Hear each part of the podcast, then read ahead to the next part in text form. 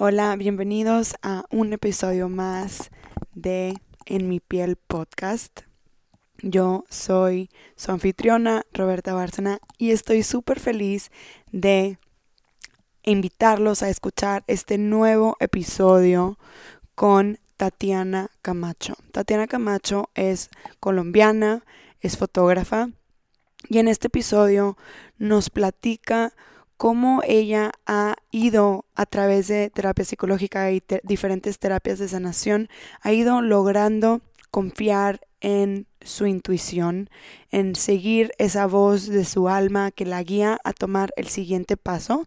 Y seguir esta voz es lo que la llevó hace unos años a decidir dejar la Universidad de Nueva York y empezar su carrera como artista fotográfica y despegar su carrera en México, en un país nuevo, ajeno a lo que ella conocía, simplemente confiando en esa voz de su intuición.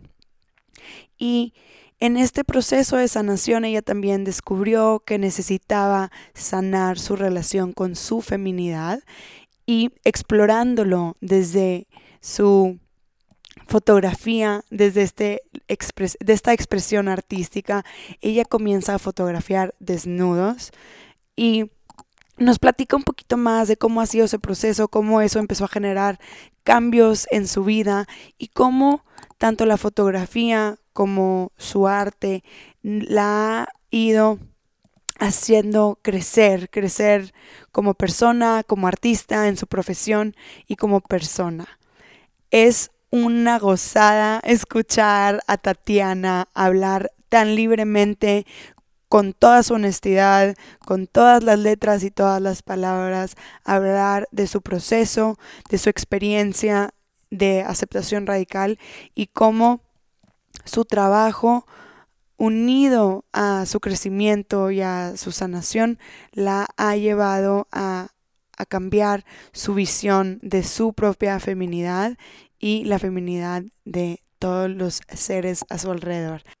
Así que espero disfrutes muchísimo este episodio, al igual que yo haber tenido esta increíble conversación con Tatiana. En mi piel nace de una búsqueda constante de aceptación radical, del deseo de estar en paz en mi propia piel y de la necesidad de cuestionar absolutamente todo. ¿Quién soy? ¿Cómo soy? ¿Por qué soy así? ¿Cuáles son mis deseos reales? ¿A dónde voy? ¿Cómo lo puedo lograr? Porque a veces me siento increíble y otras veces apenas si puedo pararme de mi cama. He buscado tantas herramientas que en este espacio las quiero compartir contigo y descubrir historias que nos empoderen y nos inviten a ser cada vez más felices y dueños de nuestra propia piel. Hola, bienvenidos a En mi piel podcast. Estoy súper feliz de por fin tener a Tatiana Camacho aquí con nosotros, una de mis fotógrafas favoritas en este mundo. Y pues bueno, los tiempos de, de Dios del universo son perfectos, entonces está por fin aquí en este podcast. Tatiana, Tatiana, bienvenida, ¿cómo estás? Hola, ¿cómo estás? Muy bien, gracias. Qué bueno, qué bueno. Eh, quisiera que empezáramos y pues tanto nosotros en nuestra conversación como para todas esas personas que nos escuchan, que nos platiques un poquito de ti. ¿Cómo es que tú llegas a la fotografía? ¿Cómo es que fuiste notando que pues tenías esa alma de artista y cómo le fuiste dando ese espacio? Ay, qué bonita pregunta. pues siempre estuvo como muy dentro de mí la expresión creativa. La fotografía la exploro desde el arte, pues en general lo exploro desde niña. Mi abuela es artista. Eh, entonces, desde muy chica tengo recuerdos de estar pasando tiempo en estudio de arte. Mm, mi abuela fue o es, digo, ya no practica nada, pero pintora y fotógrafa. Entonces, siempre tuve como, o sea, desde niña me di cuenta que me inspiraba eh, y que me daba curiosidad porque pues los demás nietos no estaban tan emocionados por el estudio de mi abuela como yo, ¿no? Entonces desde chica pude darme cuenta que hacia allá iba mi afinidad y en la escuela siempre pues fueron las clases que me interesaban, empecé con fotografía desde muy niña a practicar en la escuela. Eh, mi primera cámara me la dio mi abuela, o sea, fue la cámara de mi abuela. Y pues al, final no estudié arte en la universidad, yo estudié eh, fashion marketing, pero como que porque justo pues la típica que no teníamos la creencia de que se puede vivir del arte, de que no tienes que hacer algo como con la seguridad, o sea, que te dé más seguridad financiera, entonces nunca lo estudié, pero yo soy muy intensa y muy clavada con algo cuando me gusta. Me encanta. Entonces mi tendencia obsesiva me ayudaba a que pues yo nunca paraba de tomar fotos o de crear cositas, lo que fuera, compulsivamente. Y eh, unos meses antes de graduarme de la carrera de Fashion Marketing, en la cual me di cuenta que era absolutamente infeliz desde el principio, mm, ya sabía que quería ser artista mm, y me retiré de la carrera cuatro meses antes de graduarme Wow, esas historias me trauman, qué fuerte. Cuatro meses antes de graduarme me retiré porque había una convicción en mí muy fuerte que sabía que no le quería dedicar mi vida a la industria de la moda. Y cuando descubrí los motivos por los cuales estaba haciendo lo que estaba haciendo, que no eran para mi propia felicidad, eh, pues me retiré. Me retiré y me fui a México, yo soy colombiana, entonces me fui a México como de aventura, con una maleta, a probar suerte a ver si lograba armar una carrera en el arte. Eh, o a ver qué pasaba. Y aquí estoy casi 10 años después platicando contigo. ¡Qué magia! ¿Qué, qué fue qué eso que te, que te, qué magia? No, claro. No, estoy segura que tuvo y tomó mucho de ti ese cambio, pero ¿qué fue eso que, que te convenció de, de, escucharte a ti misma? Porque cuatro meses para graduarte no es nada. Cualquiera a lo mejor diría, ay, hubieras terminado y luego ya haces lo que quisieras, pero tú fuiste, no, aquí ya no es lo que quiero, ¿no? Sí, o sea, por un lado, porque tomé la decisión de en vez de quedarme y agarrar el diploma de irme, porque hasta, hasta en eso quería probar pues no probar un punto, pero como que comunicar con mis acciones de que para mí yo no estoy descartando obviamente el sistema de la academia en general del todo, pero creo que sí es un sistema muy en general, obviamente estoy generalizando, pero es muy arcaico y el sistema educativo no, o sea, siento que no nos prepara de una manera muy adecuada en general, de todas maneras, ¿no? Eh, me salimos, fascina aprender. Salimos con muchas áreas de oportunidad, de crecimiento y aprendizaje, con todo el título, ¿no? Exacto, exactamente. Como que salimos con un título, eh, pero salimos con muchas áreas de oportunidad, de aprendizaje. Entonces yo me di cuenta de eso desde muy, incluso desde la escuela, o sea, desde la prepa, yo como que hasta en, en haciendo el SAT, que es este examen para los que no sepan, para las admisiones a las universidades americanas.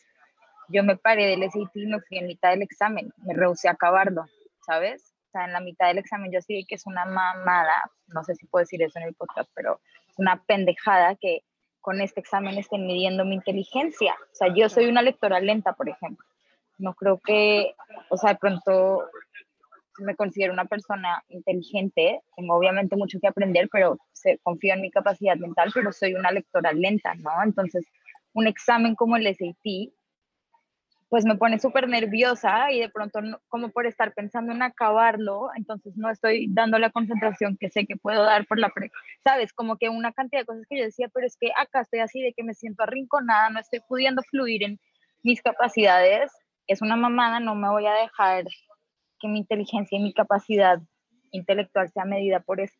Para algo tan definitivo como mi carrera, no mames que miden mi capacidad en un examen de tres horas. Es una mamada. Entonces, como que desde chica fui muy rebelde al sistema tradicional de educación, pero me encanta aprender. O sea, no, obviamente es vital Entonces, como que te digo eso, en ese sentido no me ha costado trabajo y la voz interior que me lo dijo fue cuando te digo, me di cuenta que no era que no era para mi felicidad, que yo había estaba terminando esa carrera, sino para cumplir con expectativas de personas que no eran yo. Eh, esto fue un proceso terapéutico de como dos años, yo estaba en terapia en ese momento, entonces desde como un año, un año y pico para atrás estaba rebotando el tema de mi carrera con mi psicóloga. Entonces no fue una decisión impulsiva en el sentido de que no fue un día para otro, fue cocinándose durante un año y pico en un proceso terapéutico como profesional. Gracias por compartir, qué importante. Ajá, entonces tenía eh, un trabajo, sabes, había desmenuzado el tema y obviamente era una decisión muy arriesgada, entonces eh, eso creo que me apoyó a tomarme muy en serio mi camino cuando llegué a México porque pues no estaba jugando, ¿sabes? Yo me quité toda red de seguridad al, al renunciar al diploma universitario, en el cual igual, o sea, no creía y, y, y, pues sí, eso fue, entonces eh, también, o sea, sí quedar un salto al vacío, pero más, estaba yo tan infeliz con mi vida como estaba en ese punto que cualquier cosa valía la pena intentar porque donde estaba yo definitivamente no era donde yo quería estar. Wow, qué fregón. Y sabes qué me viene a la mente como esa resiliencia interna y esa creencia en ti misma, en lo que quieres, en lo que es importante para ti y justo dar ese salto al vacío, pero creyendo que, que sí, que confías en que eso es lo que quieres hacer, que eso es tu pasión, que vas a echarle todas las ganas, ¿no? Como decías, una chinga. ¿No? Entonces, como que siento que, que es importante reconocer que cuando aceptamos realmente qué es lo que guarda nuestro corazón, a lo mejor se enciende un fuego que no es fácil. Y como tú bien dices, tú lo, tú lo viviste acompañada de un proceso terapéutico que importante. Y insisto, gracias por compartir esa parte. Y entonces es cuando, cuando realmente creemos en nosotros, ¿no? Como que esto es lo que quiero porque esto es lo que guarda mi corazón. Entonces, te, reconozco esa parte de tu proceso que increíble. Que, que, fregón, la verdad. Y entonces, llegas a México y empiezas esta friega constante de, eh, hacerte un camino en un país que no es tuyo, donde a lo mejor conocías una que otra persona, pero pues como quieras es, nuevo, ¿no? Y es crear algo eh, desde cero. Y pues me imagino que hubieron muchas historias, lo que nos quieras compartir, yo feliz y nosotros felices de escucharte, pero para las que no, y los que no conocen a, a Tatiana Camacho, ella, desde que yo la descubrí, ella hace fotografías de desnudos muy bonitos. Estoy segura que haces mucho más cosas. Quisiera que nos platicaras cómo, cómo fue evolucionando tu proceso, pero nomás para, para dar contexto un poco de, de, qué es lo que es tu trabajo ahora en ese sentido. Y, y pues que nos platiques cómo, cómo ha sido esa evolución hasta llegar al, al hoy y ya arrancar un poco más de ese tema. Em, pues entonces hay un par de cosas em, como el estar en la ida a México también fue completamente intuitiva por eso la pregunta que me hiciste al principio, porque ya me la han hecho antes, nada más que, oye, ¿este ruido está muy molesto? Espero que no. Yo te escucho bien. Perfecto. Em, o sea, a mí me han preguntado antes que cómo hago para saber escucharme y creo que es una pregunta que me encantaría poder contestar para ayudarle a la gente a escucharse a sí misma. Todavía no sé qué es, no lo sé cómo describir. Acabo de tomar hace poco otra decisión eh, intuitiva que no hace sentido y ahorita te la platico, pero para no desviarnos. Soy muy intuitiva, pero no sé cómo describirlo todavía. Lo trae una amiga, pero ¿qué sientes? Porque cuando yo le conté a mi papá que yo me retiraba de la universidad y que me iba a vivir a México, y mi papá me dijo que por qué, yo le dije que porque lo sentía y mi papá me dijo, pero ¿cómo que lo sientes? O sea, ¿qué sientes? Y le dije, no sé, O sea, como que ya hace poco una amiga me volvió a preguntar lo mismo porque me voy a ir a, a viajar unos meses y total es que me, me, dijo, porfa, explícame qué sientes. Y no sé todavía bajarlo a palabras, ¿ok? Por un lado eso, que era como de tus primeras preguntas. Eh, pero ya sé que es algo que me están pidiendo que baje para posiblemente ayudar gente a, a escuchar esa voz que yo sé escuchar. Entonces, con la mudada a México fue intuitiva, me fascinaba, yo ya había venido, pero no tenía ninguna ningún motivo racional, o sea, nada racional que apoyara mi decisión. Mm. Y en México, todo esto va a tu pregunta actual de los desnudos. Eh, yo ya me di cuenta que yo vine como a, no sé si le quieras llamar, sanar, despertar, cultivar el espíritu, ¿no? Eh, y yo me apoyo de procesos terapéuticos siempre, eso me parece muy importante justo mencionarlo y más como en esta realidad virtual, que mm, la gente ve una parte y ve como el resultado, ¿sabes? De, de como el florecimiento de todo un proceso como rudo que hay detrás y está bien compartir belleza, pero muchas veces no sabemos qué es como justo eso, que nos ha, nos ha costado esfuerzo y dedicación y energía llegar a lo que al final mostramos. Eh, entonces yo en eso soy muy transparente y siempre me he apoyado de terapia, son múltiples formas y eso lleva a que en una terapia hace muchos años, eh, una terapeuta me dijo que yo tenía que sanar mi feminidad.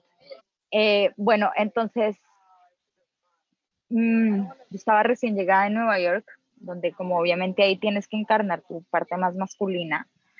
Eh, y, o bueno, yo, total es que sí llegué un poco desbalanceada en ese sentido y cuando mi psicóloga me hace esa sugerencia, que aparte hoy en día, en ese momento de pronto me avergonzaba un poco hablarlo, pero hoy en día entiendo que es tan común y a todas, nos, a todas y todos nos ha tocado sanar la feminidad, ¿no? Pero cuando a mí me lo dicen en privado en ese momento, yo dije, ¿cómo hago eso? O sea, ¿cómo shit sano mi feminidad? Es como para mí, siempre lo comparo como con un parado de cabeza que te dicen de que pon las manos en el piso y sube los pies y es como, ok, pero ¿cómo? O sea, dime exactamente qué es lo que tengo que hacer para llegar ahí.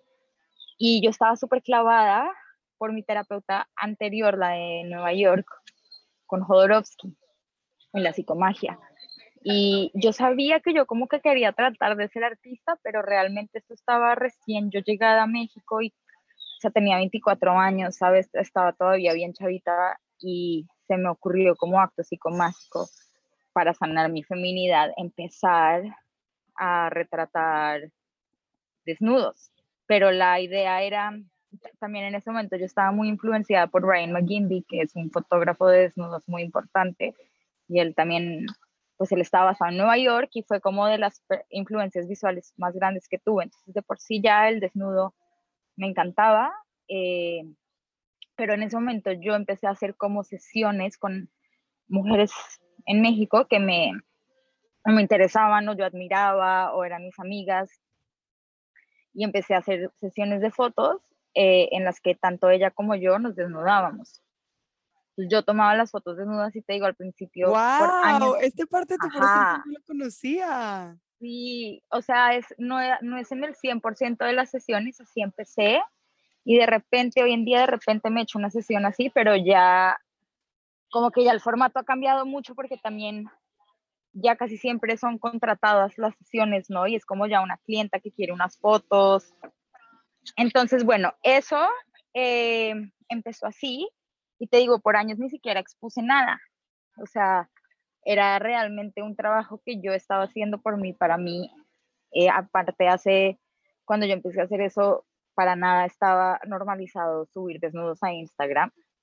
Eh, ahorita hablamos de esto y de pronto nos suena muy eh, controversial, ¿no? Porque ahorita Instagram está plagado de desnudos, pero hace 8 o 10 años no era el caso.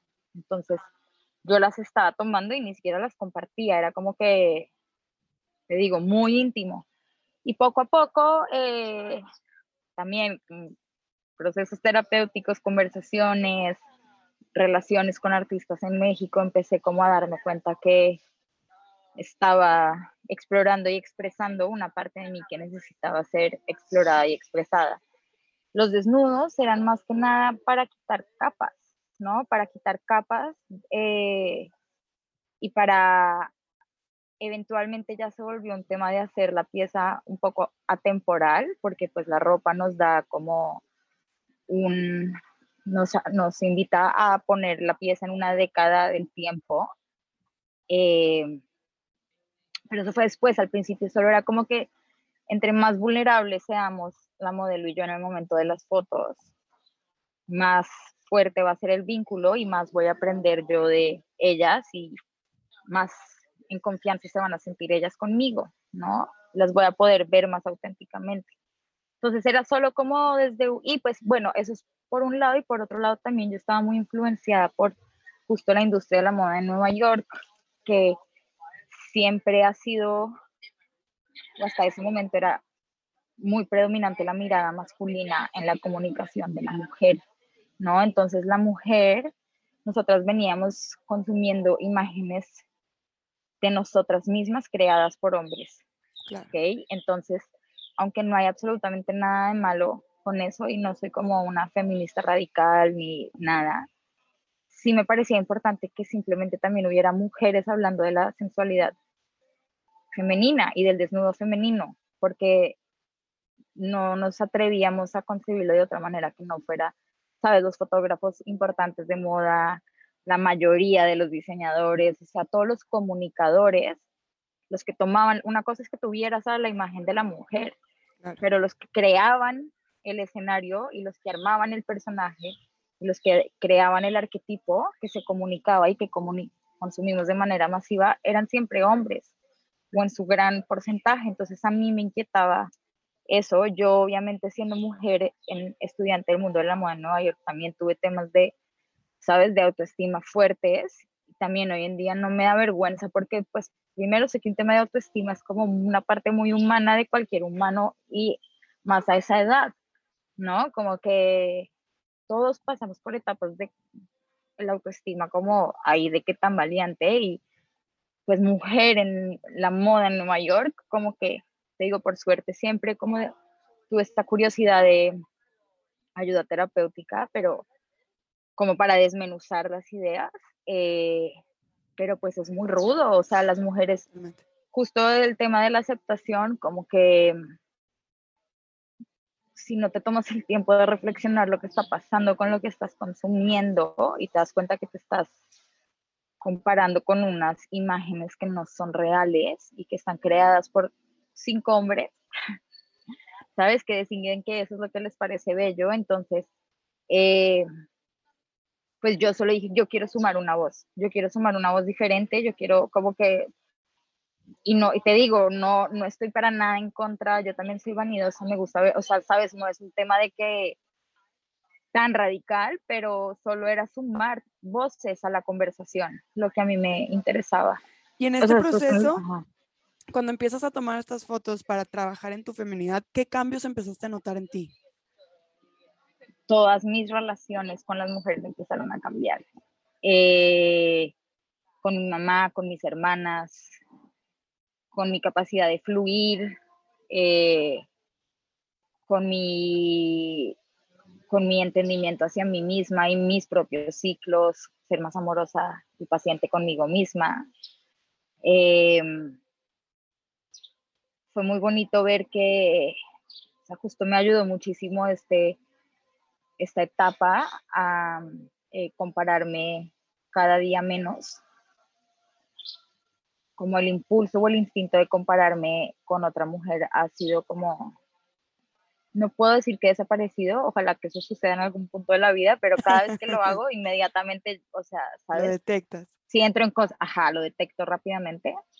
Mm, y ah, me ha ayudado a desarrollar mucha compasión por, al principio era solo por las mujeres, pero hoy en día es hasta por los hombres, o sea, es por todo el mundo de que ver a tanta gente de manera tan íntima es de las cosas más bonitas que me ha dado a mí la fotografía. Eh, más en una era como esta en la que consumimos tantas aplicaciones todo el día mm, y perdemos mucha conciencia de lo que está detrás del velo, que es el velo siendo la imagen que vemos por menos de dos segundos en las redes sociales.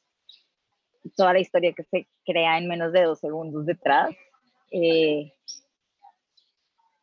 me dio mucha sensibilidad para eh, tener mucha compasión con todo el mundo que me encuentro porque puedo entender también muy rápidamente que casi nada es lo que parece nunca y que hay capas y capas y capas con cada persona que te enfrentas y a tener compasión y paciencia con eso en todo el mundo, ¿sabes? Qué bonito, claro que sí, es, es importantísimo reconocer, y esto que nos dices de, de cómo nos relacionamos con las redes sociales y las historias que creamos, de lo que vemos, qué, qué importante saber que hay mucho detrás eh, constantemente y como dices, normalmente mostramos como esos momentos lindos, pero hay procesos, o sea, hay procesos. Vemos normalmente el, florecer, el, lo, lo, que sí Vemos la flor. Exacto, pero pues hay, hay todo un proceso detrás. Y sabes que me, me, me pone a pensar como este proceso que tú decidiste que iba a sanar tu feminidad y cómo te fue cambiando, y cómo fue cambiando tu relación con tu propio cuerpo. Sobre todo por esto que nos compartes de estar eh, en Nueva York estudiando moda, es un, es un mundo muy exigente con el cuerpo femenino, ¿no? Sí. Em, eh, entonces la parte del cuerpo, yo creo que también lo que aprendí a aceptar es que es una relación fluctuante como cualquier relación. Eh, Sabes, hay días, puede ser dentro de un mismo ciclo menstrual, o sea, cuando estoy, sabes, cuando me baja me siento gorda, aunque sé que no soy una persona gorda, pero pues me siento redonda, inflada y pues no, no, no siento que quiero salir a, a exhibirme en un traje de baño. O sea, Y sé que dos días después voy a estar, o sea, con la panza plana y sintiéndome de huevos y ya, o sea, como que ya también no le doy tanta, o sea, tengo días que me siento súper fuerte y súper fit, yo hago mucho ejercicio y eso lo hago por gusto y lo hago desde niña, entonces, eh, obviamente con fluctuaciones, pero tiendo a estar en forma, pero es porque me fascina hacer ejercicio. Soy muy hiperactiva y como te dije al principio, yo soy muy intensa con las cosas que me gustan, entonces yo hago un chingo de ejercicio porque me encanta y me hace sentir bien. Eh, pero eso no quiere decir que, sabes, mi cuerpo no fluctúa y que obviamente batallo a veces con temas de autoimagen. No puedo decir que ha sido como el demonio de mi vida para nada. Pero dentro de un rango humano y normal, pues obviamente hay días que no, y que me veo y que me sobreanalizo, hay días que no. Pero las fotos es lo mismo, como que al principio de pronto yo pensaba que tenía que llevar las cosas a un punto fijo, ¿sabes? Como que es que tengo que hacer esto para llegar a la aceptación de mi cuerpo. Y es como que puta, o sea, la aceptación de mi cuerpo, igual que la felicidad, son estados y ondas. Y ya las vivo todas como tal, entendiendo que hay días que me voy a aceptar y hay días que no, y que eso no tiene nada que ver con mi peso, hay días que puedo estar muy fit, pero yo me estoy sintiendo triste porque corté con un güey y pues en ese momento me ataca la ola de, de, de dudar en mí misma, ¿sabes? Pero pues hago el proceso y esa ola pasa. Sí, como que también esa parte es muy linda que me la preguntes y para mí es muy importante hablarla desde un lugar de que este tema de la sanación y la aceptación en general es como que ojalá, yo no sé si es que me falta en el camino, pero yo creo que son las que todo, o sea, son, e, porque son emociones que nos visitan y las emociones nos visitan y se van, nos visitan y se van. Entonces, más bien ya las vivo, pero sin tanto apego, como cuando no me estoy aceptando a mí misma, pues porque todavía hay días que me pasa, sé que va a pasar, ¿sabes? Entonces sé que son momentos en los que no me acepto y momentos en los que, o sea, me encanto, y ese momento en el que me encanta también pasa. Entonces, em, sí, de la aceptación y del cuerpo, eso te puedo decir.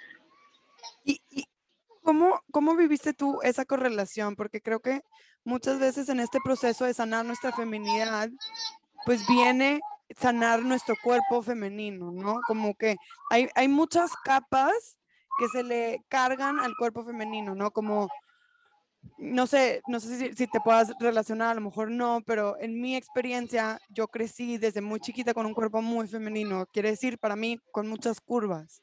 Entonces, pues había muchas partes en mi crecimiento que a lo mejor usar una blusa o usar una falda, usar un algo, como que generaba un poquito de tensión, como no, no te pongas eso porque estás enseñando mucho o porque, no sé, se, se, ve mucho tu feminidad física, ¿no?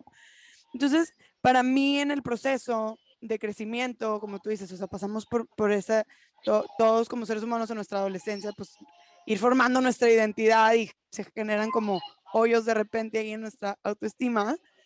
Y para mí, como ver desnudos en fotografía ha sido algo que me permite como abrazar esa feminidad del cuerpo de la mujer y, y como ir de cierta forma sanando mi propia relación con ese cuerpo que a lo mejor yo crecí por la culturalización y la socialización del cuerpo. En mi caso, era como con mucha vergüenza, como no enseñes. Entonces, para mí los desnudos son como ese espacio donde el cuerpo se vuelve arte y se honra desde un lugar muy noble, pero obviamente en ese proceso se puede generar también otro tipo de opiniones que, que, que yo, por ejemplo, en esta parte de, de si sexualizar o no sexualizar el cuerpo de la mujer, estoy todavía leyendo y aprendiendo más respecto a los diferentes puntos de vista que existe al respecto, pero más allá de eso es como e, esta dualidad de nos ayuda en un proceso de aceptación de cierta manera o de sanación a nuestra feminidad, tanto el ver como el crear, como el ser parte de ese tipo de, de procesos creativos o de procesos de sanación. Pero, ¿cómo, o sea, ¿Cómo lo, vi, cómo lo viviste tú respecto a, tú, traes esta idea, yo estoy sanando mi feminidad y a lo mejor para el ojo del exterior es como, porque está haciendo pornografía. Totalmente. Por decirlo así, burdo y claro y rudo, como a lo mejor lo tuviste que enfrentar. Todavía lo enfrento. Y eh, por suerte, por un lado, eh, he tenido más tendencia a que no me importe lo que la gente piensa de mí en general. Obviamente me importa, pero sé que a un grado menor que a la mayoría de la gente, por un lado. Y por otro lado, eh, también ya entendí que la interpretación está es en la mente de quien interpreta y no, o sea, yo puedo comunicar lo que yo quiera, pero el tema de interpretación es individual y le corresponde a cada quien. Entonces, eh, pues eso lo tengo tan entendido que pues yo hago lo que yo hago confiando que pues por un lado confiando que lo va a recibir quien lo tenga que recibir y sabiendo que a todo no le va a gustar a todo el mundo y que cada quien según lo que tenga en su mente y en su corazón va a armar una historia de la pieza que vea, pero eso no es solo con un desnudo, eso es con cualquier cosa cualquier imagen, o sea, como este, esta, esta cosa que, esta cita, no sé cómo se diga en español, pero que dice que beauty is in the eye of the beholder. Yo le cambié dos palabras para decir interpretation is in the mind of the beholder, ¿no? Entonces, ¿quién interpreta la pornografía de lo que yo hago o está en su mente, no en la mía? Qué bonita forma de, verlo y creo que aplica sí. para y Por, eso por un lado y por otro lado.